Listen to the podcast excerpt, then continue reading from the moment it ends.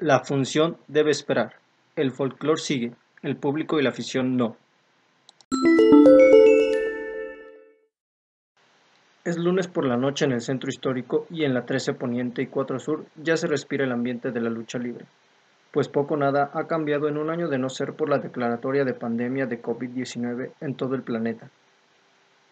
Y es que el puente por el natalicio de Benito Juárez destantea a cualquiera, más cuando el decoratorio típico de cualquier lunes por la noche en la Arena Puebla sigue ahí, aunque los fanáticos del deporte espectáculo y los gladiadores no estén desde hace un año.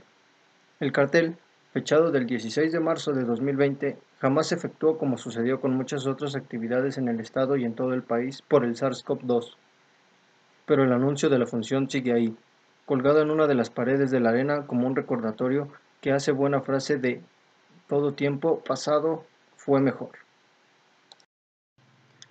Aunque todo cambiará en próximos días, más cuando en el interior del Club Puebla ya se habla de abrir puertas para la primera semana de abril cuando la franja reciba en el dos veces mundialista a Mazatlán.